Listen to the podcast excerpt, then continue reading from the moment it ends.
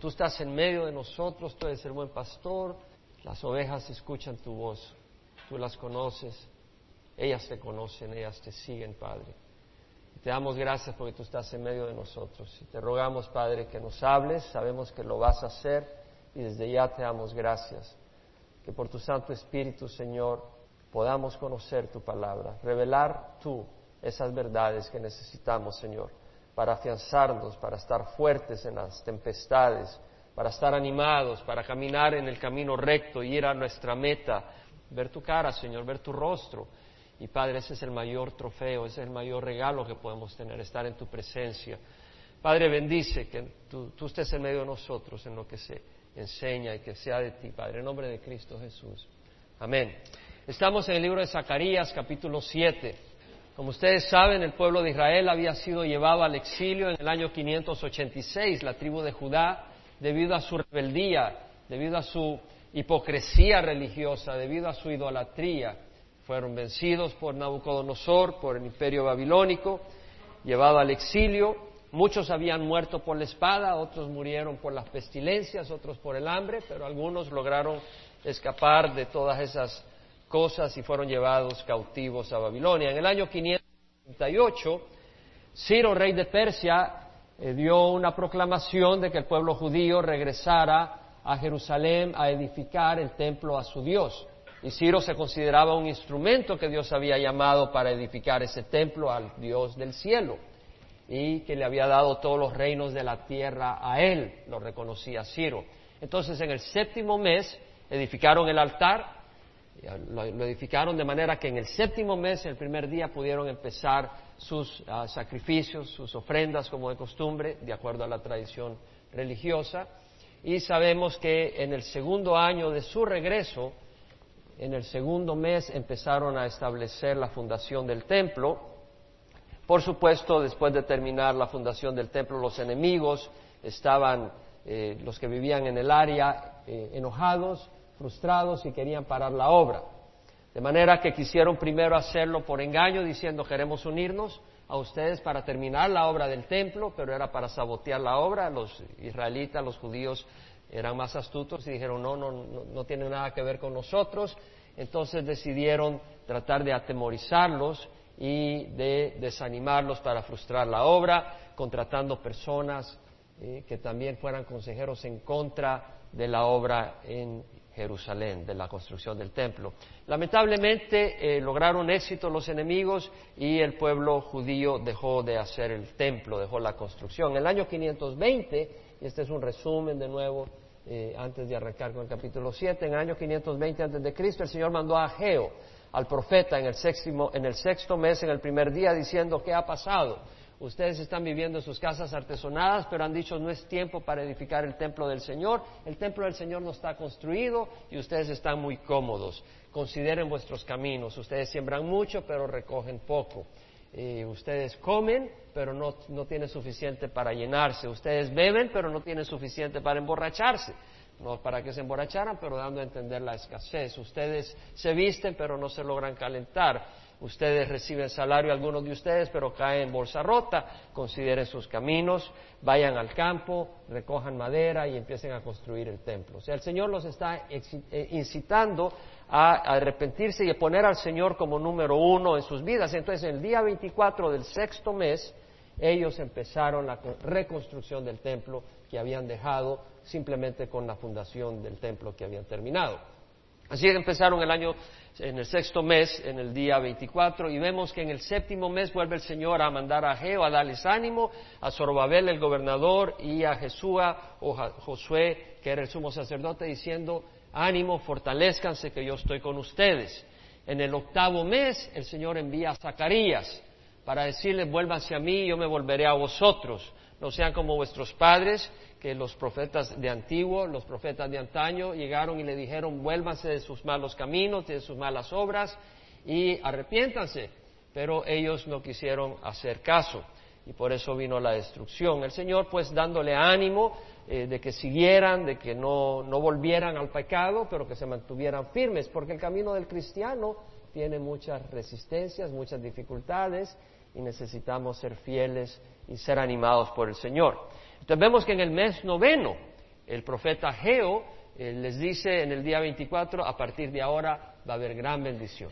Porque ellos ya habían puesto su deseo de construir el templo, ya estaban trabajando, ya estaban sirviendo, estaban mostrando el fruto. Y en el onceavo mes vuelve a mandar ahora a Zacarías con visiones. Y el Señor le dio visiones. Y no vamos a entrar en los detalles en las visiones, ya lo he hecho varias veces. Pero en estas visiones el Señor les confirma de que la mano de Zorobabel había puesto la fundación del templo y la mano de Zorobabel iba a terminar ese templo. O sea, le estaba dando la confirmación. Les había dicho de que el Señor iba a asegurarse de que la ciudad de Jerusalén iba a ser reconstruida, que las ciudades de Judá iban a estar rebosando de bienes, que el Señor iba a hacer una muralla de fuego alrededor de Jerusalén, que no iba a necesitar construirse con muros, porque iba a haber una gran abundancia de ganado y de hombres, no iban a, de hecho, no iban a tener muralla Jerusalén. También les habló de que el Señor iba a quitar la iniquidad de su pueblo en un día. Y hizo referencia a el retoño, a Jesucristo. Vimos eso. Vimos también de que les daba el ánimo de que caminaran en rectitud y en santidad, ese llamado tan importante. Ahora vamos al capítulo 7. El capítulo 7 dice, sucedió que en el año cuarto del rey Darío, vino la palabra. Entonces ya esta no es la visión del onceavo mes. Esta es otra visión, dos años después. Todavía no habían terminado el templo, estaban construyendo el templo. Estaban animados. Y entonces en el año cuarto del rey Darío vino la palabra de Jehová a Zacarías el cuarto día del mes noveno, esto era ahí por noviembre, Kislev. La aldea de Betel había enviado a Sarecer, a Rehem Melech y a sus hombres a implorar el favor de Jehová y a hablar a los sacerdotes que eran de la casa de Jehová de los ejércitos y a los profetas diciendo, debemos de llorar en el mes quinto y abstenernos como lo hemos hecho durante tantos años. Es decir, aquí lo que vemos es de que de la aldea de Betel, Betel quiere decir casa de Dios, ahí se había aparecido el Señor a Jacob, era una ciudad prominente en la historia de Israel, vemos que se envían a dos personas, se envía a Sarecer. Sarecer es un nombre asirio, de hecho era el nombre del hijo de Sennacherib, el rey de Asiria que amenazó con conquistar Jerusalén, que había bajado con su ejército y eh, durante el tiempo de rey Ezequías. Y sabemos de que el ejército de este hombre fue destruido y lo podemos ver en Isaías 37, del ejército de Sennacherib. En, Isaías 37 no vamos a entrar en mucho detalle, pero vamos a ver el versículo 1, capítulo 37, versículo 1, leemos la historia, cómo se rasga su vestido Ezequías por por la amenaza, porque el, imperio asirio venía a destruirles, y busca al Señor, pero el Señor le da victoria. Entonces el capítulo 36, 37, versículo 36 dice, salió el ángel de Jehová y hirió a 185 mil en el campamento de los asirios. Dios defiende. cuando los demás se levantaron por la mañana, he aquí todos eran cadáveres. Entonces Sennacherib, el rey de Asiria, partió y regresó a su tierra y habitó en Nínive. Y sucedió que mientras él adoraba en la casa de su dios Nisroch, su hijo Adramalek y Saresaer lo mataron a espada y huyeron a la tierra de Ararat. Entonces vemos que el nombre de Sarecer era el nombre del hijo del rey de Asiria, Sennacherib, y fue el nombre de ese hijo que asesinó a su padre. Porque ahí vimos en el versículo 38 que Adramelech y Saresaer mataron a espada a su padre.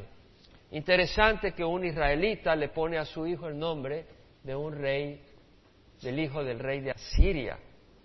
No, a veces los cristianos tenemos hijos y ya queremos ponerles eh, Elvis Presley, ¿verdad? Eh, cuidado, que nos impresionen las cosas de Dios, no las, no, no las estrellas del mundo. Interesante porque Sarecer quiere decir príncipe de fuego, muy impresionante. Y luego Rehem Melech, quiere decir pila, montón, rimero de piedras del rey. Porque acuérdese, Melech quiere decir rey.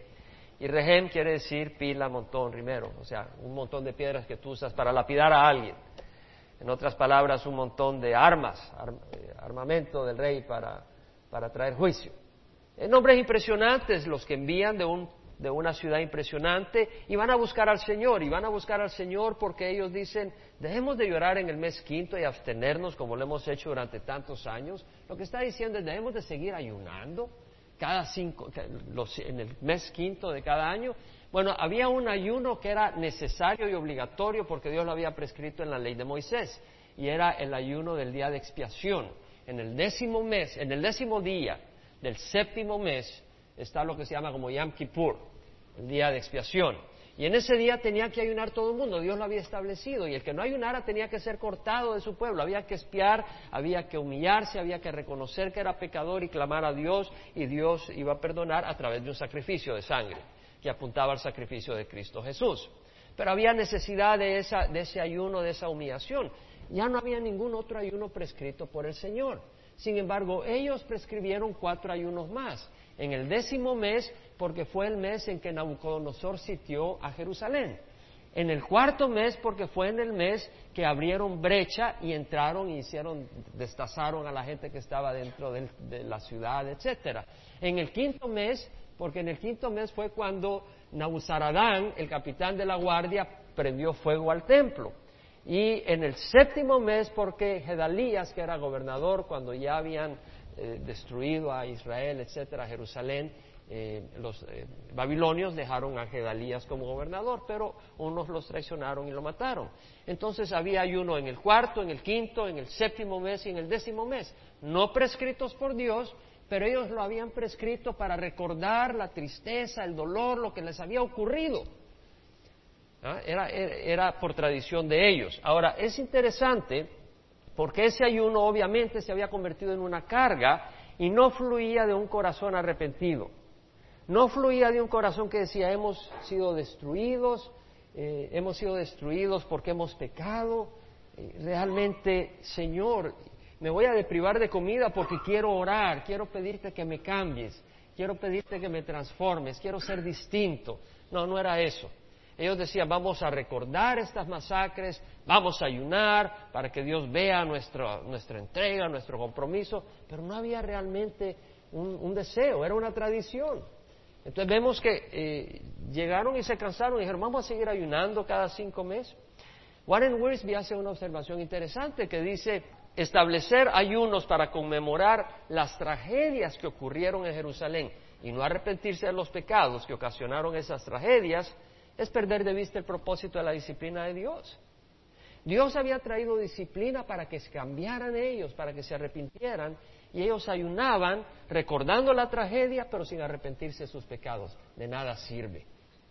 Y eso lo vemos en la Semana Santa en nuestros países en Latinoamérica. En la cuaresma, la gente ayuna, la gente hace de todo, la gente anda de rodillas, pero no se arrepiente de sus pecados. Para empezar el martes de gracia, ¿Qué es lo que hace? La gente, bueno, en Nueva Orleans era un desorden. Se hacía una gran celebración inmoral, llena de orgías, etcétera, porque ya venía el miércoles de ceniza, los 40 días de, su, de donde uno se tiene que abstener. Se abstiene hasta del café, de la carne, de esto y el otro. Pero eso no tiene sentido. El ayuno tenía que brotar y el ayuno es, es, está bien, está bien ayunar, pero entendamos que el ayuno no debe consistir en que yo me voy a sacrificar para comprar el beneficio de Dios. Dios no está interesado en vernos a nosotros hambrientos. Dios no está interesado en vernos a nosotros eh, sangrando. Ya dijimos de que el Señor derramó su sangre por nosotros en la cruz. No necesita ver nuestra sangre. Pero el ayuno consiste en que nosotros decimos, Señor, yo te estoy buscando. Voy a tomar tiempo, no quiero comer porque no quiero estar ahí tan lleno que ni puedo pensar. Quiero tomar tiempo para orar y no solo eso, cuando estás ayunando, si eres como yo, como la mayoría de las personas, te da hambre y cuando te da hambre te recuerdas por qué estás ayunando. Realmente. Y eso te hace como quien dice orar por esa cosa. A mí me pasa cuando estoy ayunando. Estoy ayunando y ya me dan ganas de comer. Y digo, sí Señor, pero es que este problema, Señor, tienes que trabajar en esto. Y estoy comprometido para este problema. No es que yo me esté queriendo hacer sufrir, sino que al estar más, con más tiempo para orar, al estar deprivado de comida, como que estoy más sensible a las cosas espirituales. Tú te comes un bistec de 12 onzas, no puedes ni pensar. Entonces el ayuno ayuda. Vamos a ver versículo 4 al 7. Entonces vino a mí la palabra de Jehová. Entonces vemos que acá ellos envían de la aldea de Betel a, consultar. Debemos de seguir eh, ayunando el quinto mes. Entonces el versículo 4 dice, entonces vino a mí la palabra de Jehová de los ejércitos diciendo, habla a todo el pueblo de la tierra y a los sacerdotes y di, cuando ayunabais y os lamentabais en el quinto y el séptimo mes, acuérdense, vimos el quinto, séptimo, ¿sí? En el décimo mes. Ahora, en el séptimo mes, acuérdense que era el ayuno de Yankipur, ese era prescrito. En el quinto no era prescrito por la ley, así como el del cuarto, el del décimo no eran prescritos por la ley. El del séptimo sí era prescrito por la ley. Pero dice, cuando ayunabas y eh, lamentabais en el quinto y el séptimo mes durante estos setenta años, ¿ayunabais en verdad por mí? Es decir, ¿lo hacías por mí? ¿Estaba buscando mi voluntad?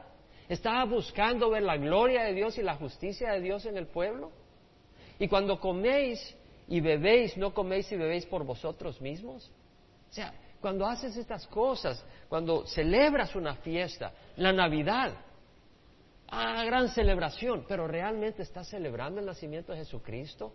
¿O realmente estás celebrando las uvas, el champán, los tamalitos, lo estás haciendo porque te encanta comer, realmente no estás celebrando lo que Dios ha venido a hacer por nosotros, mandar a su Hijo a, nacer en un pesebre humilde para, dejando su trono para traer bendición a nosotros.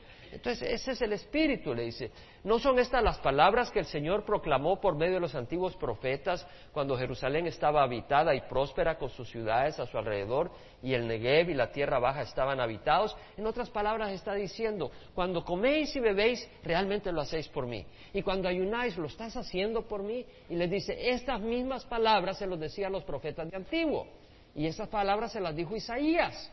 Vamos a Isaías capítulo 58, donde vamos a leer esas mismas palabras que proclama Isaías al pueblo de Israel 200 años antes.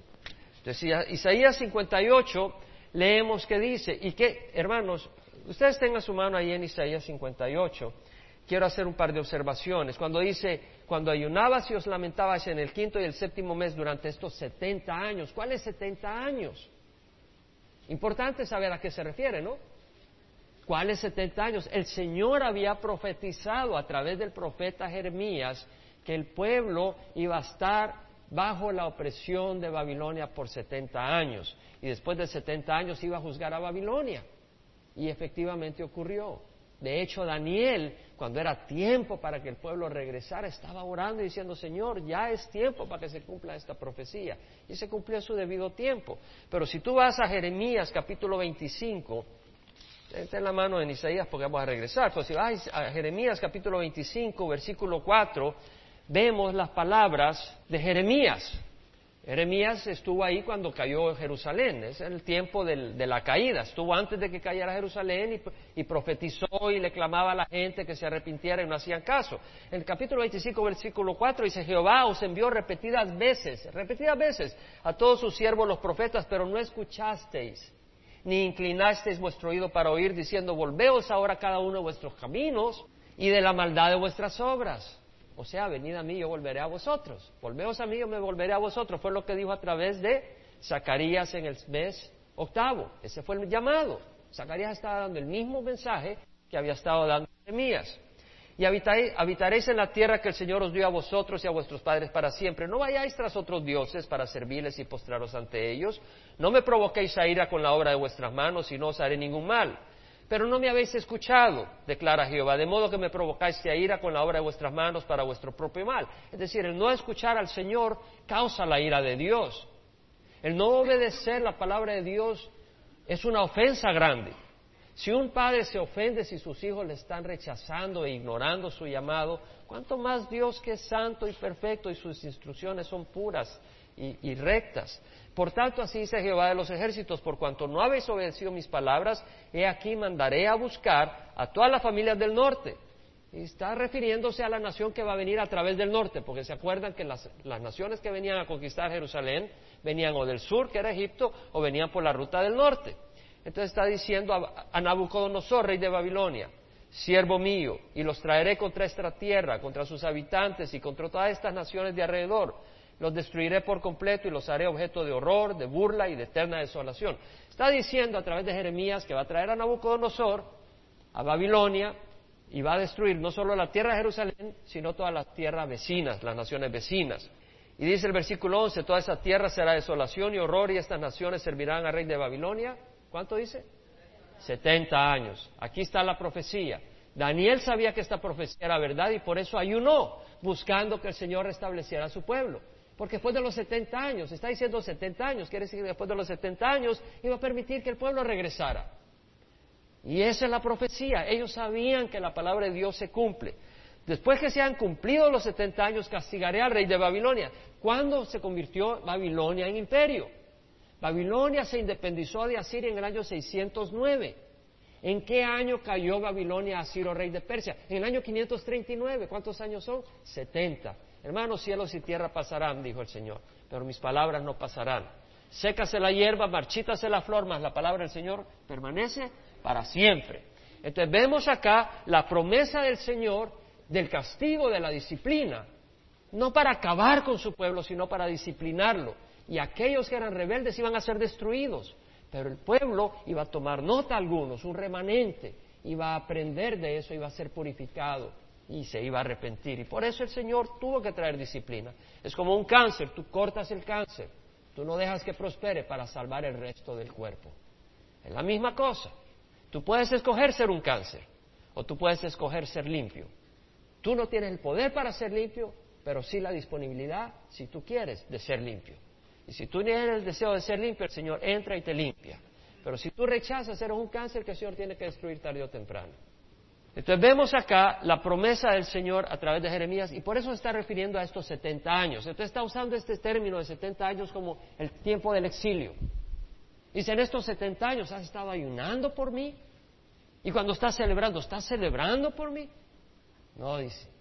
Y vete ahora a, a Isaías 58. Entonces tú dices, bueno, yo, yo, ayuno porque yo, yo me está yendo mal, yo necesito trabajo y estoy ayunando porque necesito trabajo. Tú dices, yo estoy ayunando porque mi vecino me hace la vida, pero a tiritas. Y, Señor, yo quiero que le caiga un rayo cuando caen las lluvias, caen los rayos y, y, no caen en la casa de mi vecino. Y tú le tratas de poner un pararrayos, pero no con el propósito de que los rayos se vayan para allá, sino que se lo conectas con la televisión y todo para que le acabe todo el sistema eléctrico al vecino. Y, no es así. En capítulo 58 de Isaías dice, clama a voz en cuello, no te detengas, alza tu voz como trompeta, declara a mi pueblo su transgresión. Era un pueblo que ayunaba. Y le dice, declara a mi pueblo su transgresión y a la casa de Jacob sus pecados. Con todo me buscan día tras día, se deleitan en conocer mis caminos.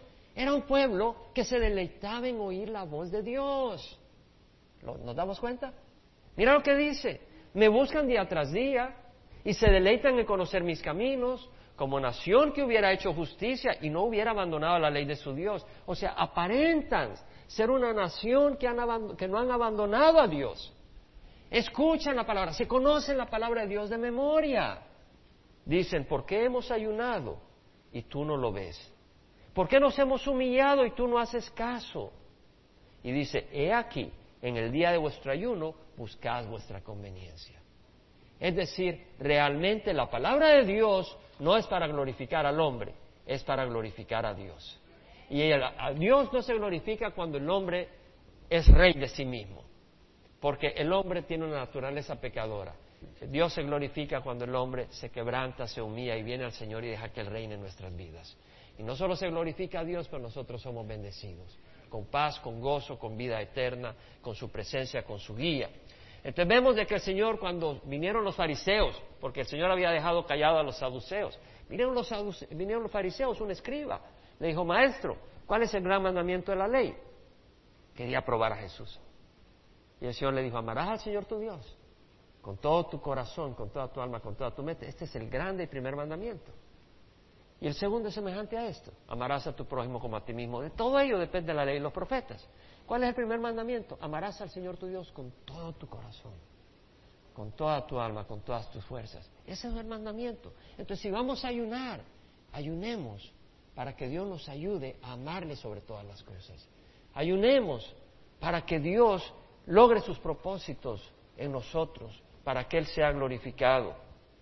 Muchas veces tenemos necesidades todo el tiempo y es, importante venir al Señor. Porque eso reconoce nuestra dependencia de Dios. El mismo Señor Jesucristo nos enseñó, danos hoy nuestro pan de cada día. Hay que venir al Señor, dependemos de Él. Pero el alimentar el cuerpo, el vestir el cuerpo, no es la meta de nuestras vidas. Es traer gloria a Dios y para eso no hay edad. Pero vemos de que es cuestión de que queramos servir al Señor. No hay problema con la edad. El problema es el corazón. ¿Verdad? Nunca nos jubilemos de servir al Señor. Sirvamos al Señor siempre, ese es el llamado de nuestras vidas. El Señor Jesucristo, entendiendo de que nos preocupamos por las necesidades, le dijo a los discípulos, no os preocupéis diciendo qué comeréis, o qué, qué comeremos, o qué beberemos, o con qué nos vestiremos.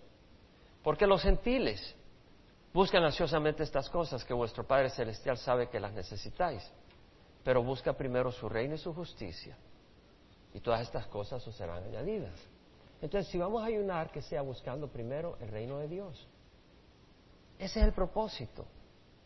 Ese es el ayuno que agrada al Señor. El ayuno cuya meta es que se glorifique Dios en nuestras vidas. Interesante, el miércoles estábamos estudiando el Salmo 52. ¿Quién nos acompañó el miércoles? ¿Les habló en algo el Señor a ustedes? A mí me habló en, dos áreas. Una en ser un olivo en la casa de Dios. ¿Quién se acuerda de eso? A mí me ministró mucho eso a mí. Pero otro en no ser solamente oidores de la palabra, sino también hacedores. Y sabe que el día siguiente estábamos con nuestro hermano Ezequiel visitando a Pastor Larry Interline. ¿Y qué nos dice? Menciona el mismo versículo. No seas solamente oidores, sino hacedores. ¿Y por qué no mencionaba? Porque él dice, Jaime, mi pasión es que la gente se está convirtiendo en memorizadores de escritura, pero no la están llevando a cabo en sus vidas. Y la verdad es que le digo, ¿sabes qué? Eso no ocurre en la, en la comunidad latina. Porque siento que la comunidad latina no conoce las palabras del Señor. Y eso no está ocurriendo en Cuba, porque en Cuba la gente no conoce la palabra del Señor. Y cuando escuchan la palabra del Señor, de veras, con corazón abierto, la palabra, ellos adquieren temor a Dios y Dios hace la obra en sus corazones. Pero ahora la comunidad americana está tan saturada de la palabra de Dios que la oyen y no les hace nada, ni pío. Ahora, cuidémonos nosotros que estamos expuestos a la palabra del Señor de no caer en ese error. Que oímos la palabra de Dios, nos consideramos espirituales porque conocemos la palabra, pero no la estamos obedeciendo ni nos está transformando. ¿Quién puede decir amén a esto?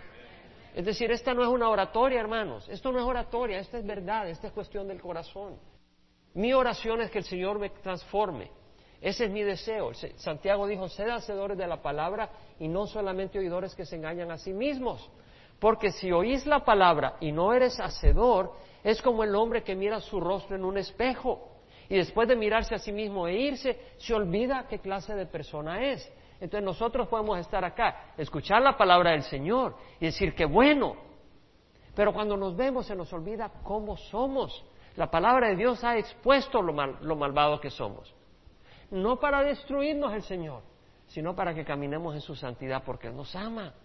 El Señor nos ama. Y yo compartía el miércoles pasado con carga. No sé si lo sintieron en mi corazón.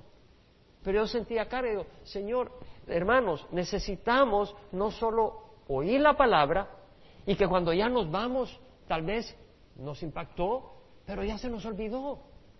Entonces, si el Señor nos está hablando en alguna área, regresemos. Yo estudio la palabra todos los días, la leo, porque yo la necesito.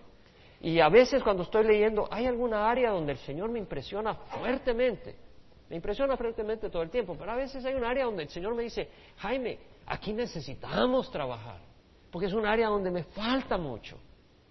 Y donde el Señor a veces no me lo muestra, porque si me muestra todas las áreas donde me falta, no camino para adelante, me desanimo. Pero el Señor en su misericordia por momentos abre como una ventana y me muestra en una área donde realmente estoy muy mal. O por lo menos no he progresado como pudiera progresar. Y me abre esa ventana. Y entonces a veces paso una semana regresando a ese versículo, a esos versículos, y pidiéndole al Señor, Señor, ayúdame. Ayúdame. Y, es necesario no desconectarse de esos versículos y pedirle a Dios que nos ayude, que nos cambie. Isaías 58.4 dice, He aquí, ayunáis por contiendas y riñas y para herir con un puño malvado. Es decir, ayunaban para qué? Señor, mira, este vecino me está haciendo la vida difícil. Señor, muévelo a otro lado. Quítalo de mí. Que le caiga una enfermedad, Señor. O mira a mi suegra, Señor. Mira, me hace la vida difícil. Llévatela al cielo. Algunos se ríen demasiado, a mí se me hace que están orando por ahí. Entonces yo creo que lo que el Señor dice es, ¿sabes qué? No ayunes en ese espíritu. Ayuna pidiendo que Dios tenga misericordia a esa persona. Ayuna que el Señor te cambie tu corazón para que puedas saludarle con amor. Ayuna para que esa persona venga al arrepentimiento y pueda gozar la vida eterna y no el infierno. ¿Verdad? Eso es lo que el Señor nos dice. No ayunéis, y, y, hermanos, dice, no ayunéis como hoy para que se oiga en lo alto vuestra voz. Señor, mira mi necesidad. El Señor dice, tu necesidad, tu necesidad es hacer mi voluntad. Y mientras no lo entiendas, tu necesidad no es mi necesidad, dice el Señor. Ese es el ayuno que yo escogí para que un día se humille el hombre. Un día, para que se incline su cabeza como un junco y para que se acueste en silicio y ceniza ¿Llamaréis a esto ayuno y día acepto al Señor? El Señor nos manda amar al prójimo. En Mateo el Señor Jesucristo dijo, habéis oído que se dijo, amarás a tu prójimo y odiarás a tu enemigo. Pero yo te digo, amarás a tu enemigo y orarás por vuestros enemigos. Eso es lo que el Señor dice. Para que seas hijo como vuestro Padre Celestial que está en el cielo, que hace llover sobre buenos y malos y hace salir el sol sobre justos e injustos. Dice, pero si solo amáis a los que os aman, no hacen lo mismo los cobradores de impuestos, y si solo saludáis a vuestros hermanos, ¿qué más hacéis que los gentiles? Entonces dice el Señor que amemos a nuestros enemigos. Cuando vamos a ayunar, que el, Señor nos ayude, que, que el Señor nos ayude a través del ayuno, a través de la oración, a cambiarnos para que amemos a los que nos ofenden. ¿Qué más quiere el Señor en el ayuno? El Señor busca fruto. ¿No es este el ayuno que yo escogí, desatar las ligaduras de impiedad, soltar las coyundas del, del yugo, dejar ir libre a los oprimidos y romper todo yugo? Esta es la religión aceptable al Señor. No es para que partas tu pan con el hambriento y recibas en casa a los pobres sin hogar, para que cuando veas al desnudo lo cubras y no te escondas de tu semejante. Entonces vemos que el Señor está hablando de que Él espera ver obras, Él espera ver fruto, Juan Bautista le decía a los saduceos y fariseos que venían, camada de víboras, ¿quién nos enseñó a oír de la ira que vendrá? Dad frutos dignos del arrepentimiento. El Señor está llamando a que demos fruto, que haya arrepentimiento, eso es lo que el Señor busca. Pueden seguir leyendo Isaías capítulo 58 hasta el versículo 14, no lo voy a cubrir por razón del tiempo, pero en Santiago 4.17 el Señor dice, aquel pues que sabe hacer lo bueno y no lo hace, le es pecado. Aquel que sabe hacer lo bueno y no lo hace, le es pecado. Entonces, lo que el Señor nos está diciendo es que debemos de mostrar amor a los demás. Mostrar acción que muestre el amor de Dios hacia los demás. Zacarías 7, versículo 8 a 10. Vino la palabra de Jehová a Zacarías diciendo, así ha dicho Jehová de los ejércitos, juicio verdadero juzgad y misericordia y compasión practicad cada uno con su hermano. No oprimáis a la viuda, al huérfano, al extranjero ni al pobre, ni traméis el mal en vuestros corazones unos contra otros. Juicio verdadero, juzgad. La palabra juzgad es shafar, shafat, y quiere decir proceder como juez, dictar sentencia, ejecutar juicio, condenar o vindicar a alguien. Es decir, está hablando de un proceso legal. La New King James Version dice execute through justice, ejecuta, está hablando de una acción de, juez. La New International Version dice administer through justice, o sea, administra. La New American Standard Version dice dispense, dispensa, es decir, la acción. Lo que está diciendo es juzgar con juicio verdadero, quiere decir juzgar y dar sentencia, pero de acuerdo a la luz y a los ojos de Dios, no de acuerdo al pensamiento humanista. Entonces, juzgar con verdadero juicio, dice. ¿Y qué más dice el Señor? Eso es lo que está pidiendo. Dice, debemos de ayunar el quinto mes. El Señor dice, quiero ver fruto. No ha habido arrepentimiento, dice. Quiero ver fruto. Juzgar con juicio verdadero. ¿Y qué más dice? Misericordia y compasión practicad. Cada uno, eso es para cada uno, no para un grupo. Para cada uno, incluye al pastor, incluye a todos los demás para cada uno con su hermano, misericordia y compasión. ¿Se acuerdan la palabra misericordia? ¿Cómo se dice en hebreo? Gesed. Esta es la palabra Gesed, que quiere decir amabilidad, benignidad, benevolencia, compasión en este contexto. O sea, muestra compasión a tu hermano. No seas duro con tu hermano, muestra misericordia. Si está en una situación difícil, no le caigas encima, como quien dice demandando, exigiendo, ten tolerancia. Si te salió mal porque el pobrecito anda pero desesperado, tolérale un poco sus malos humores, tolera un poco su situación. ¿Sí me entiendes, hermano? O sea, a veces nos ponemos un poco desagradables, ¿verdad? Como que nos levantamos como que comimos siete alacranes. Y porque nos está yendo mal. Y, entonces el hermano que nos ve, en medio le dijimos algo y nos tira, nos tira duro con la almagana en la cabeza. Y ya nos, ya nos levantamos todos desajustados. Y lo que necesitamos es una palabra de ánimo y un poco de tolerancia. ¿Verdad? Y eso no es fácil, hermanos, porque no somos así. Nos dan un golpe y damos dos. Necesitamos esa ayuda del Señor. En Miqueas dice, Él te ha declarado hombre lo que es bueno y qué es lo que demanda Jehová de ti, sino practicar la justicia, amar la misericordia y caminar humildemente con el Señor tu Dios.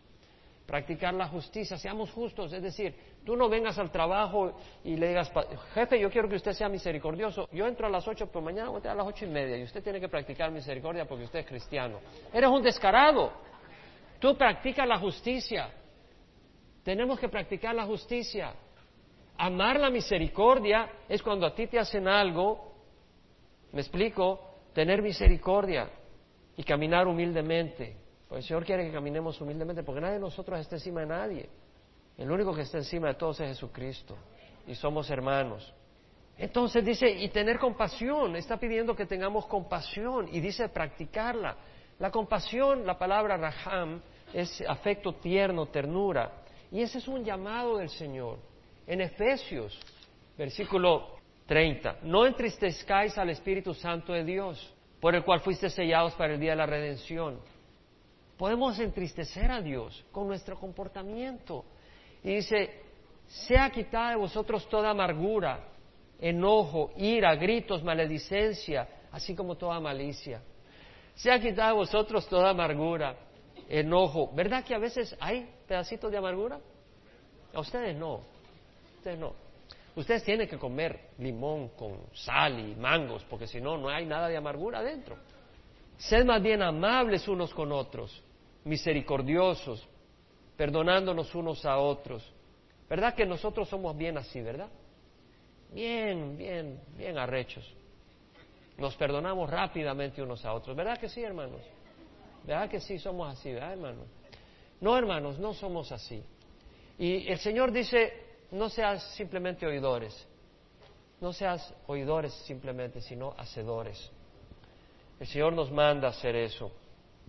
En Colosenses 3, versículo 12 dice, como escogidos de Dios santos y amados, revestidos de tierna compasión, bondad, humildad, mansedumbre y paciencia.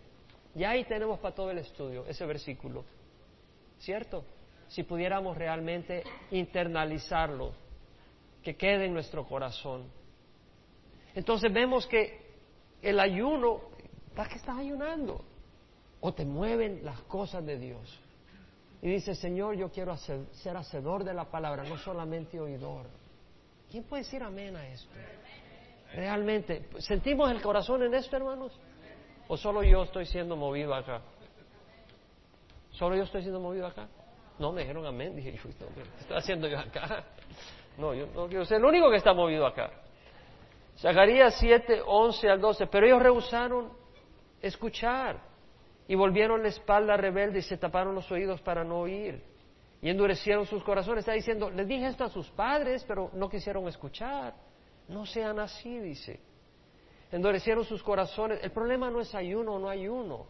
El problema es obediencia. ¿Se complace Jehová tanto en sacrificio y en holocaustos como en obediencia a la voz del Señor?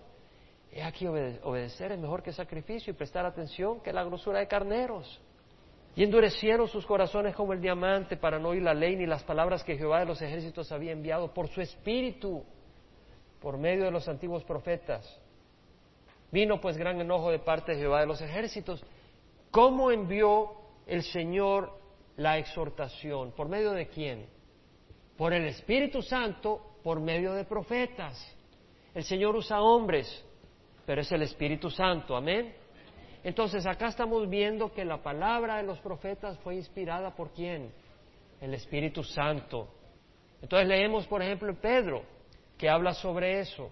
En 2 Pedro 1 a 20, 21 dice, ninguna profecía en la Escritura es asunto de interpretación personal, porque ninguna profecía fue dada jamás como acto de voluntad humana, sino que hombres inspirados por el Espíritu de Dios, ¿verdad? Fueron hombres inspirados por el Señor. Capítulo 7, versículo 13. Sucedió que como yo había clamado y ellos no habían querido escuchar, así ellos clamaron y yo no quise escuchar, dice Jehová de los ejércitos. Tal vez tú estás clamando al Señor y no te escucha. Y el Señor te está diciendo, ¿te acuerdas cuánto yo he clamado y te he llamado al arrepentimiento y tú no me has escuchado? Y ahora tú me estás clamando, pero no estás clamando por, un, por una renovación de tu corazón. Tú estás clamando porque quieres ver fruto económico y material en tu necesidad o quieres ver salud.